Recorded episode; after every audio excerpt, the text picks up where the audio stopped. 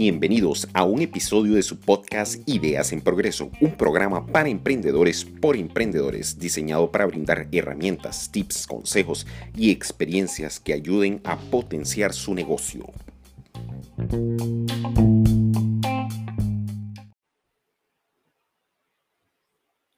Hola, hola mi gente, ¿cómo están? Espero que tengan una tarde maravillosa. Yo les saludo, mi nombre es Karen Esquivel y bueno, bienvenidos a Ideas en Progreso. Para mí de verdad es un gusto poder aportar con ustedes diferentes temas, poder también invitar a diferentes personas que nos ayuden también a aportar esa parte, ese conocimiento en nuestros negocios. Así que hoy no es la excepción. Tenemos a Alex Kay a ver, hola Alex, ¿cómo está? De verdad, muchísimas gracias por estar aquí, por formar parte de la familia Ideas en Progreso. Alex, cuéntenos un poquito quién es, porque Alex, bueno, aparte de ser estratega en marketing digital, también es en persuasión, pero cuéntenos un poquito para que nuestra audiencia y los que se van conectando vayan este, conociendo un poquito de quién es Alex. Bueno, quién soy no necesariamente es lo que hago, pero eh, quién soy, soy un inquieto, un inconforme, un polímata que me encantan un montón de cosas, pero a nivel profesional soy estratega de marketing, mi área de especialización es, es el área de autoridad, persuasión e influencia. Son temas que son súper importantes que cuando se aplican de la manera correcta son muy poderosos para hacer el bien, no necesariamente para hacer el mal. La gente cree que persuasión es manipulación y no tiene en realidad que ver si, se utiliza de la manera correcta. Y tengo una agencia de marketing especializada en el sector de la odontología que se llama Dentimarca. También tengo una academia de formación llamada Webco. Y esos son dos de las actividades que ocupan más de mi tiempo. Qué bonito, de verdad, Alex, muchas gracias. Y para todas las personas que se van conectando, si tienen alguna duda, si quieren preguntarle algo a Alex con respecto a marketing, a los negocios, anímense a preguntarle porque recuerde que ese espacio es para ustedes, así que los invito para escribir porque él está hoy aquí para podernos ayudar y bueno, es un gran recurso, así que anímense y empiecen a preguntar. Alex, el día de hoy yo quería conversar un poquito sobre usted, ese, ese ingreso. Cuando nosotros formamos un negocio, normalmente nos direccionamos a un solo fuente de ingresos a una sola actividad. Entonces, la importancia que hay, como decimos acá, no sé si por allá en Portugal hay ese dicho, ¿verdad? Pero no poner los, los huevos en la misma canasta, ¿verdad? Entonces, eh, hoy quiero compartir con usted esa parte. ¿Qué cree usted sobre cómo podemos generar ingresos de otra forma, ya que nosotros normalmente existen algunos mitos? Y me gustaría cuáles son esos mitos o esas trabas que nosotros ponemos cuando iniciamos un negocio y no queremos eh, hacer otra actividad, puede ser por temor o demás. ¿Cuáles son esos mitos que usted ha podido identificar en las personas que cuando hacen un negocio no quieren desarrollarse en otras actividades para poder tener una fuente de ingresos adicional a su negocio principal? A ver, a veces puede ser simplemente ideas cerradas, preconceptos, pero como tú lo has dicho, esto del concepto de no poner todos los huevos en una misma canasta, que esto se aplica en todas las áreas de la vida, o digamos en casi todas, eh, a nivel financiero y a nivel empresarial, nos referimos a no depender de una sola fuente de ingreso. Y la metáfora viene porque si pones todos tus huevos en una canasta y se te cae la canasta al suelo, se quiebran todos los huevos y te quedas sin nada. De la misma manera, en el mundo empresarial, si ponemos todo nuestro esfuerzo, todos nuestros recursos en una sola fuente de ingreso, el día que esa fuente de ingreso falle, nos quedaremos en cero. Al mismo tiempo hay que encontrar el equilibrio entre no distraernos y diversificar. Porque una cosa es diversificar y otra cosa muy distinta es distraernos con cualquier cosa que nos pase por delante. Pero básicamente lo que, lo que debemos entender es que lo de múltiples fuentes de ingreso lo debemos implementar tanto a nivel personal como a nivel empresarial. Quien no lo implementa a nivel empresarial, O puede ser por, por, esto del miedo a distraerse, por miedo a, a, quitar la atención del enfoque principal. Sobre todo esto pasa cuando el negocio lo lleva una persona en vez de un equipo, cuando es un profesional independiente que es en realidad un profesional orquesta que hace de todo y toca todos los instrumentos de la orquesta y les cuesta un poco más. Pero para que se entienda esto de fuentes de ingreso adicionales a las del negocio, nos referimos, por ejemplo, si alguien tiene una peluquería, ¿qué hace en la peluquería?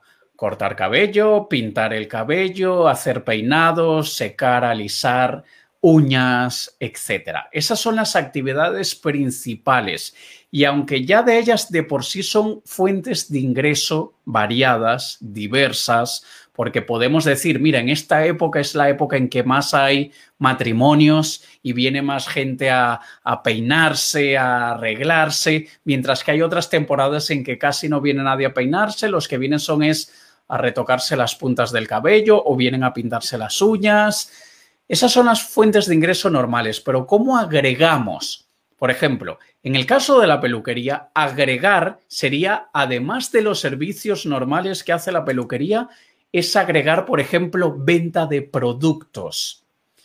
En este caso se pueden vender champús, acondicionadores, tratamientos para el cabello, todo lo que tenga que ver con el negocio. En el área específico de la peluquería, incluso se podría contratar eh, productos de estos de marca blanca, donde tú le pones el nombre de tu negocio a ese champú, a ese acondicionador. Puedes incluso pedir que te cambien el aroma si no te gusta o si prefieres algo más a coco o a limón, lo que sea. Y podrías tener esa línea adicional. Y eso traerá otra fuente de ingreso al negocio. Paralelamente, por ejemplo, la peluquería también podría dar clases de algo. Podría dar clases, por ejemplo, de automaquillaje sería una de las cosas. Podría dar una pequeña clase de cuidado diario del cabello o podría dar una clase de cómo mantener eh, los poros limpios de la piel. Y podría ser sesiones así, talleres, formación. Y date cuenta, una peluquería que inicialmente existía para cortar el cabello, pintarlo, alisarlo, etcétera, ahora tiene una línea de productos y además da formación entonces aquí estamos agregando varias fuentes de ingreso. Supongamos que sea un negocio que en vez de ser servicios vende productos, una panadería. ¿Qué servicios se pueden agregar? Y aquí mezclamos, si tengo un negocio principalmente de productos, ¿cómo agrego servicios? Si tengo un negocio principalmente de servicios, ¿cómo agrego productos?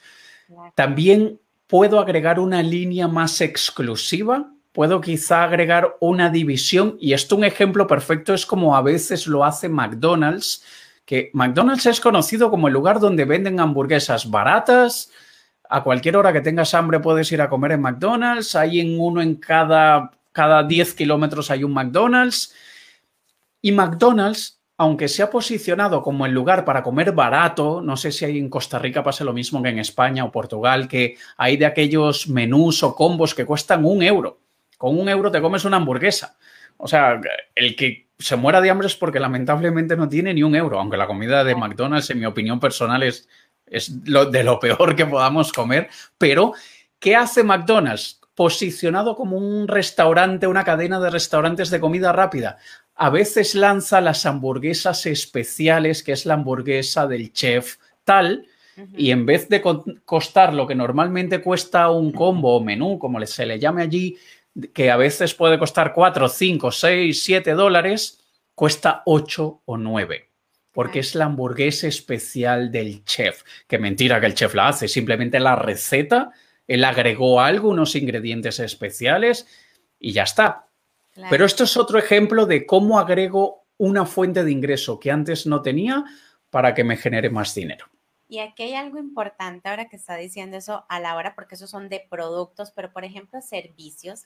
Em, un abogado, por ejemplo, también tiene el concepto de que soy muy serio, por ejemplo, que cómo me voy a, presentar a la hora de dar un servicio, por ejemplo, un canal de, de YouTube, ¿verdad?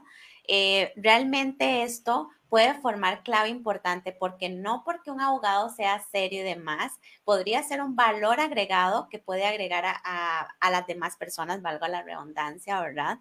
Y que puede ser una fuente de ingresos que le podría estar generando al darse a conocer, por ejemplo, utilizando plataformas virtuales. ¿Qué cree usted de esto? Y es un muy buen ejemplo porque efectivamente los, los abogados es una profesión que depende mucho de la percepción que tenga la gente sobre ellos. Y evidentemente ellos quieren transmitir que son profesionales, que tienen profundo conocimiento de leyes, pero aquí es donde entran muchos preconceptos y mitos de que para yo ser profesional y transmitir profesionalidad o profesionalismo, como se dice en Latinoamérica, debo ser serio. No necesariamente, no necesariamente, porque estaríamos diciendo que entonces todas aquellas personas que sonríen, que tienen una energía así fresca, que, que adoran vivir, entonces son malos en lo que hacen. Es absurdo. Tiene, todo tiene que ser un equilibrio. Y yo, por ejemplo, cuando a mí me contratan personalidades que quieren mejorar su posicionamiento, su autoridad, la imagen que transmiten, nosotros usamos como parte de todo el trabajo una, polaridad que por un lado es tu expertise, lo bueno, lo profesional que eres, el know-how, el conocimiento profundo que tienes de un área, pero el polo opuesto es tu humanidad, lo que eres como ser humano demostrarle a la gente que tienes sangre en las venas. Y fíjate una cosita, si no utilizamos esa polaridad, si solamente nos concentramos en el profesional, en el conocedor, en la persona buena en lo que hace, pero olvidamos el otro polo, que es el de la humanidad, podríamos transmitir una imagen de un ser humano frío, distante, sin emociones, sin empatía. Entonces, ¿de qué me sirve contratar a un profesional tan bueno en lo que hace si no se va a poner en mis zapatos, si no va a entender mi situación, si veo que no se preocupa por mí, lo único que quiere es hacer su trabajo y ya. Y hay quienes dirán, bueno, si eso es lo que quiero yo en un abogado, cuidado, cuidado con lo que quieres, porque quizá eso es lo que crees que quieres. Pero ¿qué pasa si nos vamos al polo opuesto y del abogado solamente mostramos que le encanta irse a la playa con la familia, que le encanta tomarse su cervecita el fin de semana, que le encanta ver películas de Disney en sus tiempos libres. Si no mostramos el otro polo, eh, nos cuesta un poco confiar en que él tendrá la habilidad y conocimientos necesarios para ayudarnos en la parte que necesitamos su ayuda. Por eso es importante mostrar los dos polos. Y cuando un abogado, y lo digo yo, muchas veces en mis conferencias, si yo en un hoy mismo en esta conversación hay momentos en los que amerita yo hablarte con un lenguaje técnico, decirte cosas profundas cuando estoy hablando de un tema, pero hay otros momentos en los que te digo, Karen, eh, perdona, me estoy muriendo de hambre, así que quizá vamos a tener que cortar esta reunión antes. Estoy creando profundidad a lo que soy yo, no me estoy mostrando como un ser plano, donde solamente estoy mostrando una cara, sino que también estoy recordando que soy un ser humano. Y estratégicamente lo podemos incrustar donde necesitemos incrustarlo. Y cuando digo estratégicamente es, ¿hace falta decir que tengo hambre? No. ¿Me da humanidad transmitir una necesidad fisiológica tan básica como es el hambre? Sí si en la conversación no he tenido oportunidad de mostrar esa parte humana, lo puedo usar como recurso. Claro. Y a veces es cuando yo recomiendo que incluso a veces se diga eh, algo de un hijo, algo de un hermano, algo de la familia, algo de la infancia, para darle profundidad al personaje, a ese, a ese personaje como de una película, debemos mostrar también el lado humano. Claro, y sin duda alguna sí tiene que ser. Creo que cada día el ser humano busca esa conexión, ser más humanos, poder contactar eh, sentir a esa persona para nosotros realmente comprar ese producto o ese servicio. Yo cada día lo veo más. Las personas les gusta ver esa parte real, lo que vive cada ser humano, quién está detrás de ese producto, quién está detrás de ese servicio.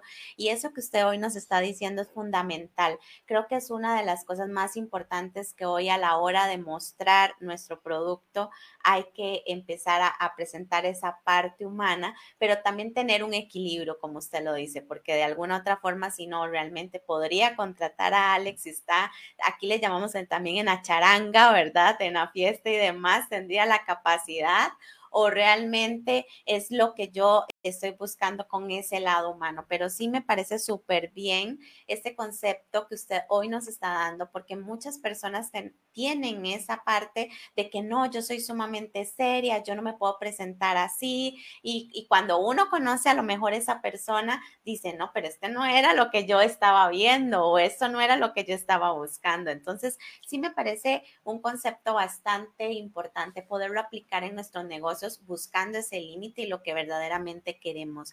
Y Alex, aquí hay algo que yo hoy quiero conversar contigo y es aparte del marketing. Sabemos que bueno, estás totalmente eh, eh, enfocado eh, y es estratega en marketing digital, pero hay un componente que tú le agregas al marketing que si nosotros no lo hacemos no tiene un sentido y haces una comparación. Me gustaría que hoy usted nos pueda compartir cuál es ese componente, qué es eso que nosotros tenemos que hacer para que realmente el marketing en nuestro negocio funcione. Sí, em, el marketing hay que entender que es todo aquello que hacemos para darnos a conocer, para agradarle a la gente, para que la gente confíe en nosotros, para volvernos una cara familiar, demostrarles que, que, sí podemos aportar una solución, la satisfacción de un deseo, etcétera pero hay algo que mucha gente no hace porque le tienen pánico, porque le tienen asco, porque tienen un montón de malos recuerdos y malas experiencias, que es una palabra que empieza con B de vaca o V, como decimos aquí, y termina en enta. Venta. Muchísima gente le tiene asco y tirria y pavor a las ventas ¿Por qué? Porque hay demasiados malos vendedores en el mundo. Y todos, todos hemos tenido malas experiencias con vendedores y todos hemos visto a vendedores deshonestos y a todos nos ha engañado un vendedor. De mayor manera o de menor manera.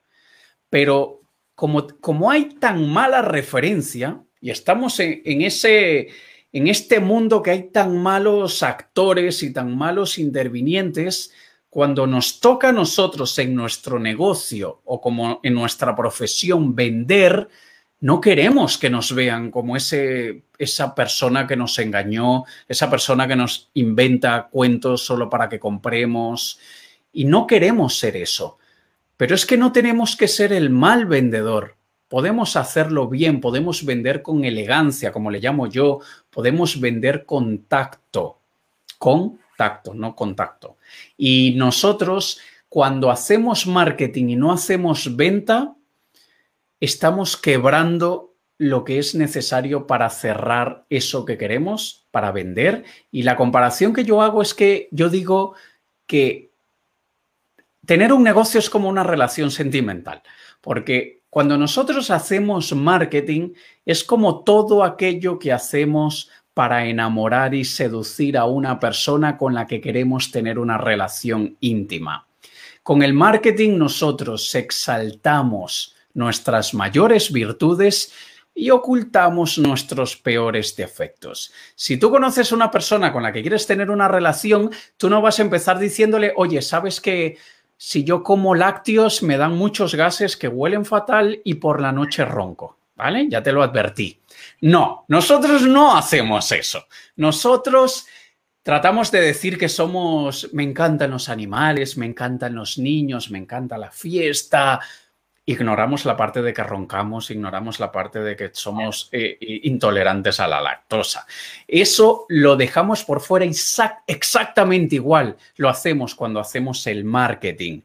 Pero imagínate que tú pasas un mes haciendo marketing con una persona, conquistándola, enamorándola, seduciéndola, pero luego quedas allí y no pasa nada y la otra persona ya está vendida ya es como, ya está, ya me cautivaste, ya me enamoraste, ya estoy. Sí, o sea, ¿cuál es el siguiente paso? No, no hay siguiente paso. Ese era todo el trabajo, enamorarte. ¿Para qué? Imagínate que en el negocio haces lo mismo. Marketing, marketing, marketing, seducción, seducción, seducción, enamorar, enamorar, enamorar. Y luego no viene el cierre, que es la venta. La venta es como, ¿quieres casarte conmigo? ¿Quieres que, seamos pareja? ¿Quieres mudarte conmigo? Lo que sea. Hay que cerrar la venta. Y en el negocio, todo el marketing no tiene sentido si no vendemos. El marketing facilita el trabajo de la venta. Vender sin haber hecho un previo marketing cuesta. No es imposible cerrar la venta, pero cuesta. Mientras que si nosotros primero hacemos marketing y después vendemos, ya estamos vendiéndole a un público que ya hemos seducido y eso hace que ganemos más dinero. Sí, al final hay que reconocer que cuando nosotros hacemos un marketing o más bien tenemos un negocio es para vender. Y eso es algo que, tiene que quedar en nosotros. No hacemos un negocio para no vender. Entonces, eso es es algo que tenemos que sacarlo, que tenemos que hacerlo. Y como, como usted nos decía, no hay que tener miedo. Al final tenemos un negocio para qué? Para hacer dinero. En realidad es eso. Entonces hay que vender. Y Alex, algunas recomendaciones o razones del por qué tu cliente potencial no nos compra hoy, ¿cuáles son esas razones? Que por qué hoy no nos están comprando. Puede ser que tal vez hagamos un buen marketing pero ¿por qué ese cliente potencial no nos está comprando? ¿A qué se podría deber eso? Hay mil razones por las que alguien no nos compre, pero hay varias que son bastante comunes y la primera es que simplemente no lo pueden pagar, no se lo pueden permitir, no tienen el dinero. Les encanta, pero es que no tengo el dinero. Y eso es lo que muchas veces la gente dice pero muchas veces, muchas veces es la excusa de otra razón, que la otra razón podría ser no le ven el valor a lo que les estás ofreciendo. Les gusta, tienen el dinero, pero no ven que, que para ellos valga ese dinero que estás pidiendo. Y ellos quizá dicen, sí lo quiero, pero si costara la mitad se lo compraría, pero por ese precio no me parece que lo valga. Y entonces muchas veces te dicen, uy, está caro. Mentira, porque compran cosas muchísimo más caras que les traen muchísimo menos beneficio, pero en su cabeza la historia que pasa dentro de, las dos orejas de ellos es, eso es más caro, me trae menos beneficio, pero no, eso le voy a sacar más provecho. Y entonces eso pueden ser dos razones, pero hay otra razón que puede ser simplemente porque no nos creen, no confían en nosotros. Simplemente hay algo que no me cuadra. No veo, se ve bien, el precio está justo, está correcto, pero no lo sé. Y ahí a veces es que hemos sido incoherentes en algo. Y muchas veces somos incoherentes subconscientemente. Muchas veces somos incoherentes sin, sin haber dicho algo. A veces somos incoherentes dejando de hacer algo en vez de haciendo algo malo. Y son cosas que son tan sutiles que podríamos hacer una lista de mil maneras de ser incoherente en lo que hacemos o decimos, pero la gente lo percibe y ni siquiera saben explicar por qué, sino hay algo que no sé, no sé, hay algo que, no, me, no me da confianza. Pero luego también está aquello de que quizá lo quieren, pero no lo necesitan. Es decir, piensa tú cuántas cosas tienes en tu lista de compras en Amazon o donde sea que las quieres. Pero bueno, no, las, no las necesito ahora, ya algún día quizá. Y yo el otro día me puse a limpiar mi lista de deseos de Amazon y encontré cosas de hace 15 años atrás. 15. Cuando era otra vida.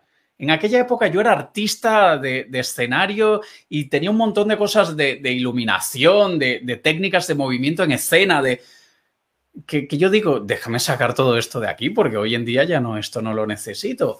Y es lo mismo. Y hay, te digo un caso, hay unos auriculares, unos headphones de, estos, así no sé cómo le llaman allí en, Costa Rica, auriculares, audífonos, eh, que son personalizados según tu estructura ósea, con una aplicación ven la distancia que tienes del tímpano, con, los estribos, la vibración. Me parece brutal.